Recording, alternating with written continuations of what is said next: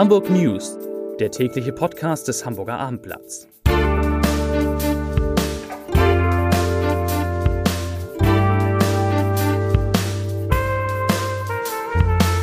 Herzlich willkommen. Mein Name ist Lars Heider und heute müssen wir über eine Frage sprechen, die sich wahrscheinlich nicht wenige Hamburger stellen, nämlich was bedeutet das Coronavirus, das jetzt in Norditalien, in Österreich und auch auf den Kanaren ausgebrochen ist oder festgestellt worden ist, eigentlich für alle die, die ab nächste Woche in die Skiferien bzw. Frühjahrsferien fahren wollen. Die einen fahren ja in Richtung Winter, die anderen fahren in Richtung Sommer.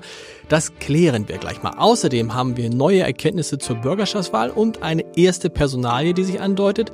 Wir reden über eine Sprengung in einem Spüttel, die sich deutlich ein paar Wochen hinziehen kann. Und über Shibo, das künftig auf Plastik verzichten will.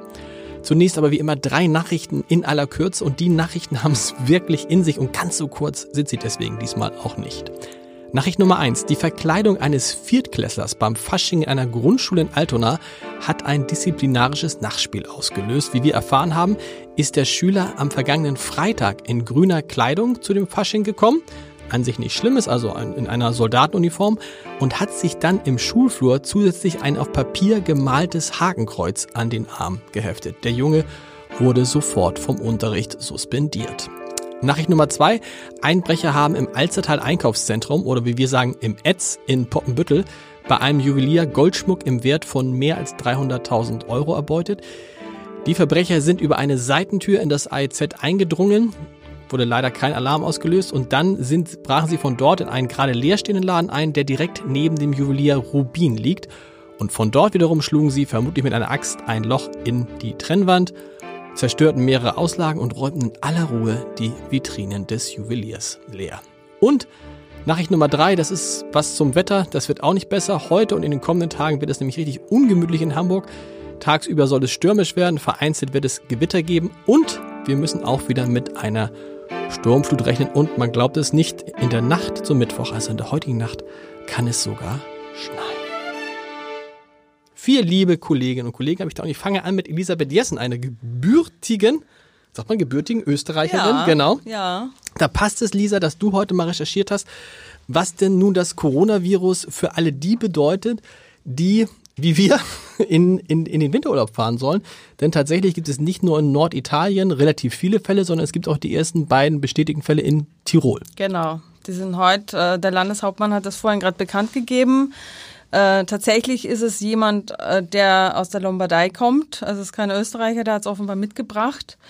Äh, die österreichischen Behörden sagen, wir sind super vorbereitet. Die haben inzwischen eine 24-Stunden-Hotline, wenn man irgendwie das Gefühl hat, man könnte sich mit Corona angesteckt mhm. haben oder ähm, wenn man irgendwelche Fragen hat zu dem Thema.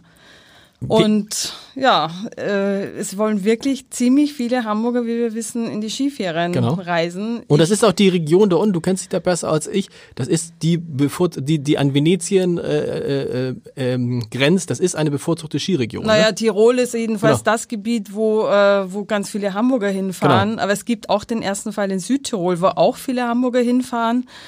Ähm, es ist etwas besorgniserregend, zumal Österreich ja schon am Sonntagabend einmal am Brenner dicht gemacht hat und mhm. die Züge nicht durchgelassen hat. Und wer jetzt mit dem Zug reisen will, ähm, weiß natürlich jetzt nicht genau, ob den Österreichern, meinen Landsleuten, das vielleicht nochmal einfällt, wenn, weil in Bayern gibt's ja auch Fälle. Gibt es äh, in Bayern, in Bayern gibt's diese alten Fälle, ne? ja, diese genau. 16 alten Fälle, die mit diesem Autohersteller, ja. Automobilzulieferer zu tun haben. Ähm, also muss man damit rechnen, dass die Bahnen nicht fahren, dass die Grenzen dicht gemacht werden? Aktuell noch nicht. Nein, aktuell nicht. Es gibt auch keine Reisewarnung. Die okay. Bahn sagt auch, wir fahren. Äh, es fallen keine Züge aus. Am Flughafen ist es übrigens auch so. Mhm. Äh, alle Flüge im Moment fliegen. Lufthansa hat ja auch gesagt, wir fliegen auch noch nach Italien. Also eigentlich kann man nur hoffen, es ist ja immer noch eine sehr ähm, ja, vage eine, Lage. eine vage Lage und auch eine vage Gefahr. Also eigentlich in Hamburg der einzige, also gestern gab es ja wieder einen Verdachtsfall, gestern Abend. Gab schon viele, gab schon viele ja, Verdachtsfälle in Hamburg. Gestern war genau. ja wieder mal ein bisschen Aufruhr. Es war kein Corona, wir haben also noch keinen Fall hier. Und die Wahrscheinlichkeit, wenn ich mich jetzt in den Zug setze oder ins Auto und in die Alpen fahre, ist relativ gering. Aber es gibt eine gewisse Unsicherheit und jeden Tag kann sich die Lage ändern. Das muss und man die Unsicherheit wissen. ist ja das, was jetzt gerade die äh, Touristen in ähm, Teneriffa erleben. Da ist ja in einem Hotel ein Mensch positiv getestet worden, ein Italiener. Genau, auch der kommt offenbar aus der, Aus der Lombardei, Lombardei. Ist, ein, ist ein Arzt. Genau. Und äh, Die jetzt sind jetzt müssen, aber- müssen- tausend Leute im Hotel bleiben. Äh, da steht offenbar die Polizei davor und guckt, dass keiner rauskommt, solange er nicht getestet ist. Und dann ist natürlich so ein Sonnentraum, wie Teneriffa bestimmt ist, Im ganz schnell ein Albtraum, glaub, weil man kann ja nicht mehr raus. Man ist dann wirklich eingesperrt. Ich glaube auch so ein bisschen, das ist so bei, bei allen, mit denen ich jetzt spreche, die die Ferien pla- planen, ist natürlich einerseits, oh, ich will mich damit nicht anstecken, aber das, das Kernthema ist ja, was mache ich denn, wenn es mir so geht wie den Leuten auf den Kreuzfahrtschiffen und hänge dann drei Wochen oder vier Wochen in irgendeinem Hotel fest Ja, und also- komme dann nicht weg, weil das scheint ja irgendwie die alles, was wir so gelernt haben über äh, Freizügigkeit, aufgehoben zu sein. In solchen Situationen ja, und wir sehen das ja jetzt auch in Norditalien. Da ist dann nichts mehr mit Reisefreiheit. Ähm, jetzt werden sicher die einen oder anderen überlegen, ob sie ihre Reise stornieren, Genau, weil sie gar nicht erst in diese, genau. in, in diese Situation kommen wollen. Aber das ist nicht so einfach. Solange es keine Reisewarnung gibt, kann ich auch nicht einfach Mhm. eine pa Pauschalreisen kann man ja eigentlich am einfachsten stornieren. Ja. Aber das geht auch nicht, weil es gibt keine Reisewarnung. Es gibt natürlich eine gewisse Sorge, aber bei den Reisenden aber noch keinen Grund, äh, gebührenfrei zu stornieren. Und bei Individualreisen, glaube ich, hat Dann man ist es sowieso, ja sowieso so verloren. schwierig. Jetzt ist sowieso und schwierig. wie man genau. jetzt einem Hotel äh, in, weiß ich nicht, Tirol oder Klagenfurt oder sonst wo erklären will, dass man ein bisschen Sorge hat äh, vor Corona, äh, glaube ich, ist schwierig. Da Dann wird man nicht drum rumkommen zu zahlen. bezahlen. Dann zahlt man, äh, ja, man spart sich vielleicht die Liftkarte und den Aufenthalt. Aber Immerhin ist auch, aber da spart man auch relativ viel. Was kostet Ja, eine Liftkarte? stimmt. Ist auch, oh. also mit kleinen Kindern ist ja sehr preiswert. Ja. Die fahren sehr, also teilweise umsonst, aber so Erwachsene für sechs Tage Skifahren, das ist ja das, was man so im Schnitt dann macht, weil einen Reisetag braucht man auch noch. Na, so 250 im Schnitt. Schon dabei. Und das kann man dann, okay, es gibt dann keine Variante. Wie ist es bei dir? Fährst du noch, du bist ja Österreicherin, du hast ja, ja letztendlich die, die, Frage, die Frage stellt sich gar nicht, oder? Ja, natürlich, ich muss Skifahren, einmal im Jahr muss ich das äh, und ich hoffe einfach nur, dass keiner von uns jetzt irgendwie Grippe oder eine Erkältung kriegt. Das kann man nämlich, und das ist sehr viel wahrscheinlicher Ja, in Hamburg genau. und das kann man leider so ganz schlecht verhindern, wenn man Bus und Bahn fährt, so wie ich das jeden Tag Hast, mache. hast, hast du verstanden eigentlich, was jetzt der Unterschied, also warum diese Panik mit Corona so riesengroß ist, während ja irgendwie, ich habe das heute oder gestern im Abendblatt gelesen, es aktuell 100.000 Grippefälle in Deutschland gibt, von denen auch ein paar tausend äh, im, äh, in Krankenhäusern auf Intensivstationen sind.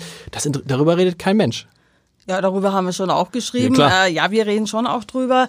Ehrlich gesagt, ich verstehe es nicht ganz, warum das so ist, aber die äh, Folgen beziehungsweise die Maßnahmen, die die Regierungen treffen, die sind so gravierend, dass man Genau. sich immer fragt, wissen die mehr als wir? Also ich bin immer noch gelassen und glaube, also Corona ist das Letzte, was mich äh, erreichen wird. Aber lass uns mal in vier Wochen Nee. reden, wenn ich dann Aus- wenn im alle- Hotel eingesperrt bin. Wenn die alle aus Österreich wiederkommen Wohnung. und den ganzen Kram. Genau. Ja, Lisa, wir, wir bleiben auch in den nächsten Podcast-Folgen dran. Vielen Dank. Juliane Lauterbach ist da. Da geht's jetzt zurück von Österreich nach Eimsbüttel. Ich habe es gesagt, in Eimsbüttel steht eine Sprengung bevor, aber die dauert irgendwie extrem lang. Ja, ich musste heute auch zweimal hingucken. Ein Leser, hat, ein Anwohner hat sich bei uns gemeldet und hat gesagt, er hat diesen Zettel bei sich zu Hause gefunden. Da ist auf Sprengungen hingewiesen worden und da steht dann tatsächlich drin, die Sprengungen beginnen heute und enden Ende August. Wow. Das ist relativ lang. Was, was sprengen die denn da? Ja, die, also man muss sagen, das klingt lauter, als es tatsächlich Ja. ist. Die äh, ganz lauten Arbeiten sind im Grunde schon passiert. Da war nämlich mal ein Bunker, ein Hochbunker, der ist abgerissen worden schon vor einiger Zeit. Wo genau in Eimsbüttel? Müggenkammstraße. Nirgendwo. Okay. Mhm.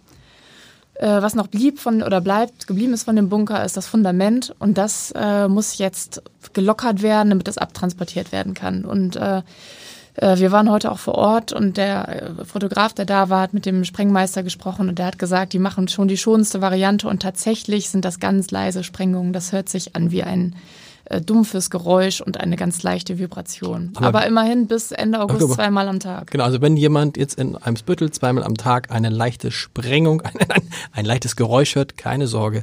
Der alte, die Reste des alten Bunkers werden weggesprengt. Vielen Dank. Weggesprengt ist auch die FDP. Oh, ein böser Übergang. Also aus der Bürgerschaft gesprengt. Peter Ulrich Meyer ist natürlich da, der Chef unserer landespolitischen Redaktion. Wir werden den Rest der Woche in diesem Podcast immer mal wieder über die Wahl sprechen. Heute hat der Landeswahlleiter nochmal seine Analyse vorgestellt. Was ist da, was war da für dich neu? Naja, das geht ein bisschen auch um den technischen Ablauf der Okay. Wahl und da hat es ja doch ein paar Pannen gegeben. Wir haben es gemerkt, weil der äh, die Seite des Landeswahlleiters am Wahlabend über ein, zwei Stunden nicht erreichbar war, Okay. keine aktuellen Daten bekommen. Es wurde dann über das Statistikamt Nord geleitet und bei der Auszählung gestern hat es auch erhebliche Verzögerungen gegeben, drei bis vier Stunden insgesamt. Das war heute sozusagen kritische Analyse dessen, wie die Wahl abgelaufen ist. Es hat auch ein paar Pannen äh, gegeben. Äh, eine Geschichte ist, dass tatsächlich ähm, ausgefüllte Stimmzettel im Altpapier gelandet sind. Ähm, versehentlich natürlich, aber äh, die nicht ausgefüllten Stimmzettel in die Urne geworfen wurden, also die sozusagen übrig Ja. geblieben waren.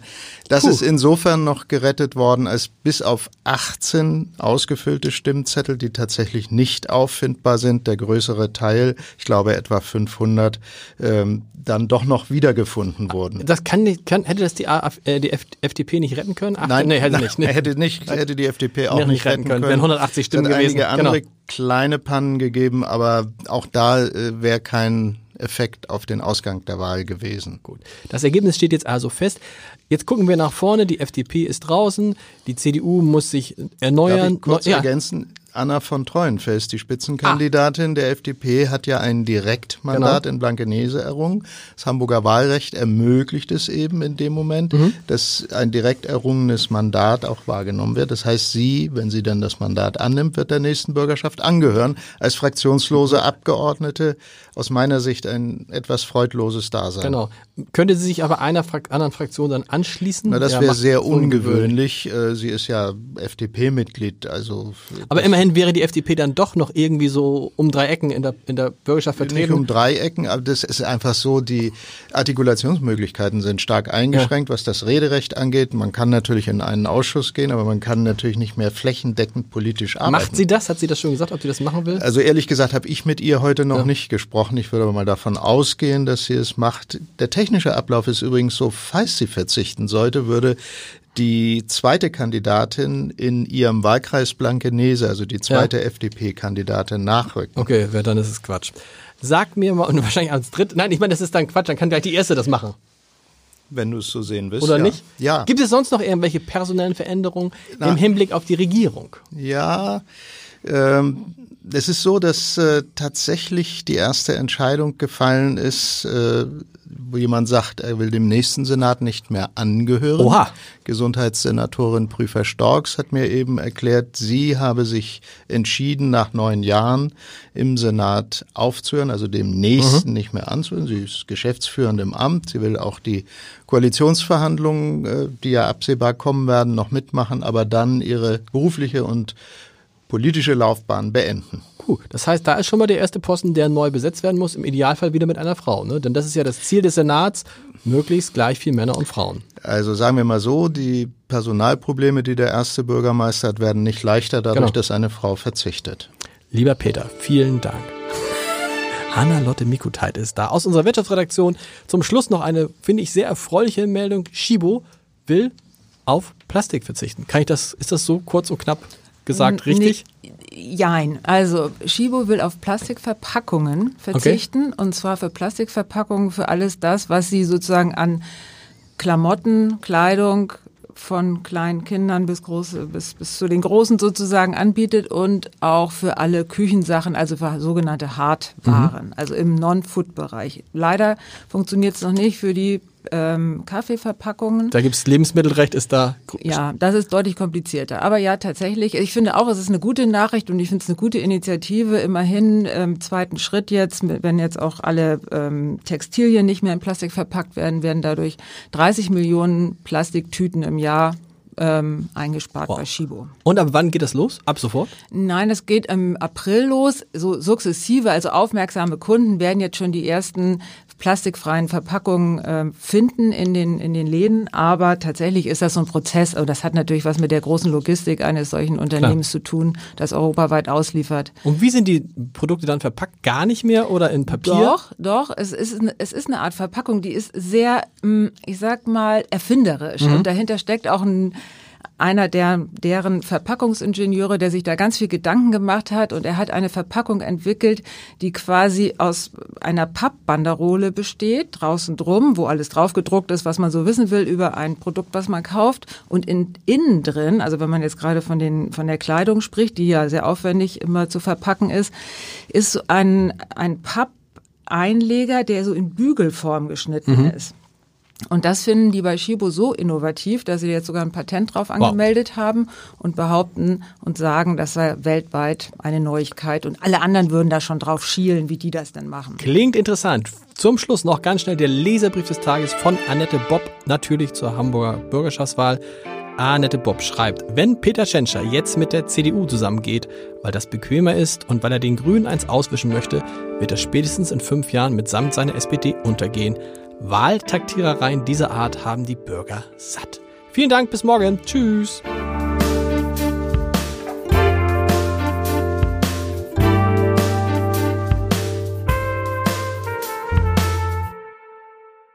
Weitere Podcasts vom Hamburger Abendblatt finden Sie auf abendblatt.de slash podcast.